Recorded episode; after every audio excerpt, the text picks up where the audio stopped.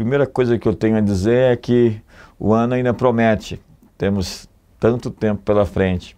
E dezembro vai chegar, o Natal. E eu tenho certeza que nós podemos olhar para trás e ficar felizes com o que vimos.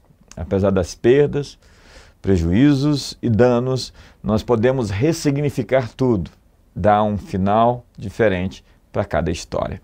Tudo depende da atitude. A sua atitude define a sua altitude. Na verdade, o seu ambiente interno, ele transforma tudo à sua volta. O que existe fora de você é o reflexo interno do que existe dentro de você.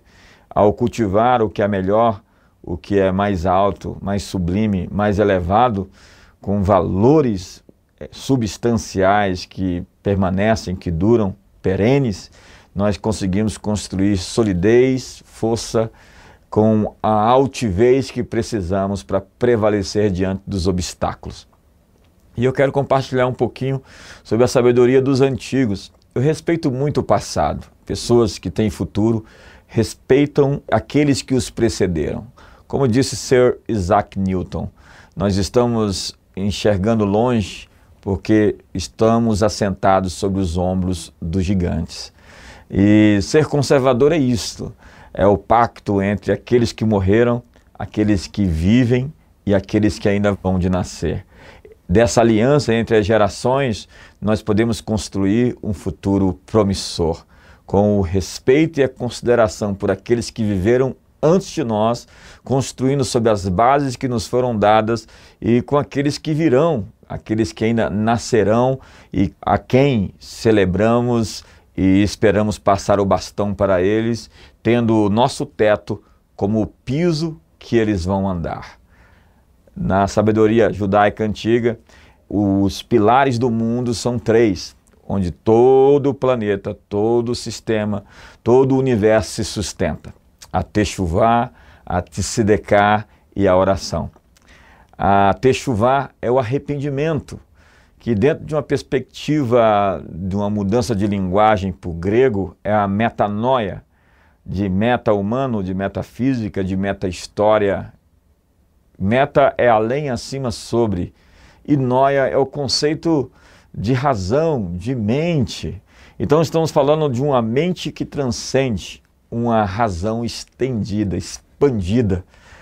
E quando nós temos a perspectiva de que você pode corrigir os seus enganos, os seus erros e fazer com que tudo aquilo que você viveu ganhe um significado positivo, você tem um novo entusiasmo para enxergar o futuro com bons olhos. Ser um prisioneiro da esperança. Alguém que acredita a despeito dos acontecimentos.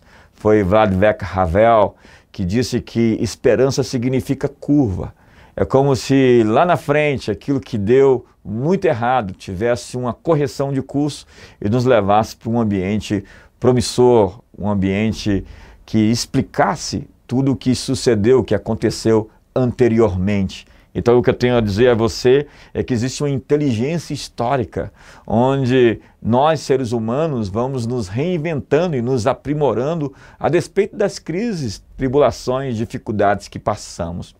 A techuvá, ou arrependimento, a metanoia, é a capacidade de se reinventar, de corrigir caminhos, de rever seus conceitos, de fazer aquela análise, essa introspecção e se perceber, se discernir, se conhecer e alinhar seus caminhos com os mais altos valores. E todos nós temos essa oportunidade. O erro faz parte do caminho para o acerto. Erramos, aprendemos, portanto, acertamos. Se os seus erros foram lições para a sua vida, eles na verdade estão levando você ao progresso, à perfeição.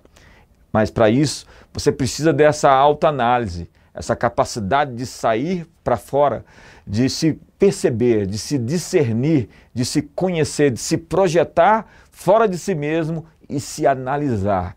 Fazer as contas, um balanço e rever seus valores, suas palavras, suas atitudes, seu comportamento, suas relações humanas, sua família, tudo aquilo que você tem cultivado e alimentado dentro de você, que você tem nutrido um momento de introspecção profunda para analisar se as decisões que estão sendo tomadas são de alta qualidade ou que são somente reações às circunstâncias que te cercam. Ao invés de ser conformado às contingências e conjunturas, às circunstâncias, você deve modelá-las, moldá-las numa forma que você seja protagonista e não meramente um figurante da sua própria história. A techuvá ou a metanoia é o arrependimento, é a capacidade de se corrigir quando se percebe que está errado, enganado. O problema não é errar, é continuar errando. E no momento em que você conserta isso, você favorece tudo à sua volta e faz parte de uma grande conspiração pelo favor de todos nós. A segunda coisa é a CDK, que tem a ver com todos nós. Os antigos diziam que a justiça conserta o mundo. Essa é a palavra atos de justiça. É quando você tira os olhos de si agora e olha para o outro, olha aos arredores, olha para o lado e percebe, entende que a sua felicidade está ligada à felicidade dos outros, porque nós somos feitos assim, uns para os outros. Nós somos feitos para amar os outros. E a nossa felicidade está em fazer felizes aqueles que estão ao nosso redor. Não existe um casamento feliz com uma pessoa infeliz, porque isso é uma sociedade. Então, se uma sociedade vai à bancarrota, todos são danificados, todos perdem.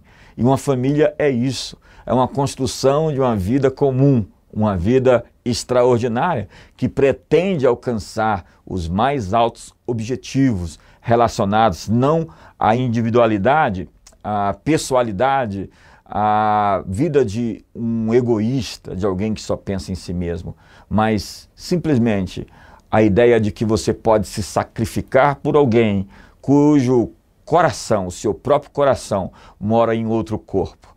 É, eu costumo dizer que viver em família é como se você estivesse vivendo o seu próprio coração dentro da vida de outra pessoa. O seu coração bate em alguém e você é feliz ao ver aquelas pessoas felizes. Você sorri ao ver que você foi capaz de dar o melhor de si para essas pessoas. Foi Dennis Silk, um autor renomado que me inspira muito, autor de vários best-sellers, que disse que o grande projeto da vida, a grande sacada da vida é fazer as pessoas se apaixonarem por você, dando a elas o melhor que você tem. E quando você é capaz de dar o melhor que você tem às pessoas, você realmente se sente realizado. Quando você simplesmente se satisfaz a despeito da destruição e do caos que existe ao seu redor, você fica perdido, egocentrado, em si mesmado, e isso traz muita infelicidade, porque no fim de tudo, você subiu uma escada e você chegou no final daquela escada, e ao ver o objetivo onde você está, você diz para si mesmo: não foi aqui que eu quis chegar. Então, a tzedekah são os atos de justiça. A justiça conserta o mundo. E não há nada como justiça se não for justiça social. As pessoas falam de justiça social por aí, mas toda justiça tem que ser social, porque ela tem relação ao outro e nós existimos para o outro e nós nos completamos no outro. É o princípio da alteridade. Eu sou completo naquilo que me falta em você. E juntos nós criamos a sinergia, que é a explosão dos núcleos. É constatado que quando nos juntamos para fazer algo, a nossa soma separada daquilo que poderíamos fazer se multiplica quando de mãos dadas estamos para realizar em conjunto. Em conjunto somos imparáveis somos insuperáveis, somos imbatíveis. Quando existe uma equipe realmente unida, não existem limites para onde se pode ir. E quando as pessoas abrem mão do crédito de fazer na tentativa de aparecer individualmente, elas não imaginam que elas podem conquistar quando a vitória é de todos nós. Então, o princípio da techuvá é o arrependimento, o realinhamento, é aquele conserto interior, é aquele ajuste que precisa ser feito a fim de corrigir os traços do destino. A tzedekah é essa coisa de viver para o outro, os atos de justiça, a capacidade de se sacrificar, de se oferecer, de atropelar o seu eu, o seu ego, a sua vontade para servir ao outro, ainda que você quisesse fazer algo diferente, mas a despeito dos seus sentimentos, você é capaz de servir mesmo quando assim não quer. Um grande e maior sábio da história disse: Amai-vos como eu vos amei. Ame o teu próximo como a si mesmo, porque você nunca vai amar o outro se você não for capaz de também se admirar, se respeitar e se amar. E é nessa proporção que amamos. E por fim, temos a oração, que é essa sintonia, sincronia, essa harmonia com as frequências mais elevadas do universo. É a capacidade de se esvaziar. Hoje somos tão atacados por tantas informações todo o tempo. Há tantas vozes buscando por atenção, entreter. Entretenimento significa capturar a atenção. O que está capturando a sua atenção? O que está lhe chamando a sua atenção. Foi Daniel Goleman, o grande pregador sobre inteligência emocional, quem disse que o seu foco é a sua realidade. E quanto mais você foca em algo, mais aquilo fica maior. Então, se você focar em problemas, você vai ter um grande gigante à sua frente. Quando você estabelece soluções, quando você pensa em respostas, ao invés de ficar traçando, delineando, mediante seus fantasmas e assombrações, um futuro tenebroso, você consegue se conquistar e ao se conquistar, você conquista tudo mais. Quando você se livra dos seus medos, você é capaz de ser um instrumento de coragem para todos à sua volta. Mas para isso, você precisa se liberar dessas frequências, notícias, informações e se focar na verdade daquilo que existe de conspiração para o seu bem, de um Pai de amor, de um Criador. Sua existência na Terra não é fortuita, tampouco casual. Ela tem um propósito, tem um desígnio, tem um destino. E acredite, existe alguém mais interessado em favorecer, em levar você até onde você tem que estar. Junte-se aos outros que fazem parte desse seu destino, encontrem aqueles que têm a mesma missão que você e de mãos dadas vamos seguir para esse futuro que quer se revelar. Quando o futuro quer aparecer, ele sempre procura alguém. E agora mesmo, as melhores ideias, planos e estratégias estão à sua disposição. Se simplesmente você conseguir captá-las, abrindo mão desses sentimentos mais baixos, dessa natureza mais inferior que está clamando por atenção.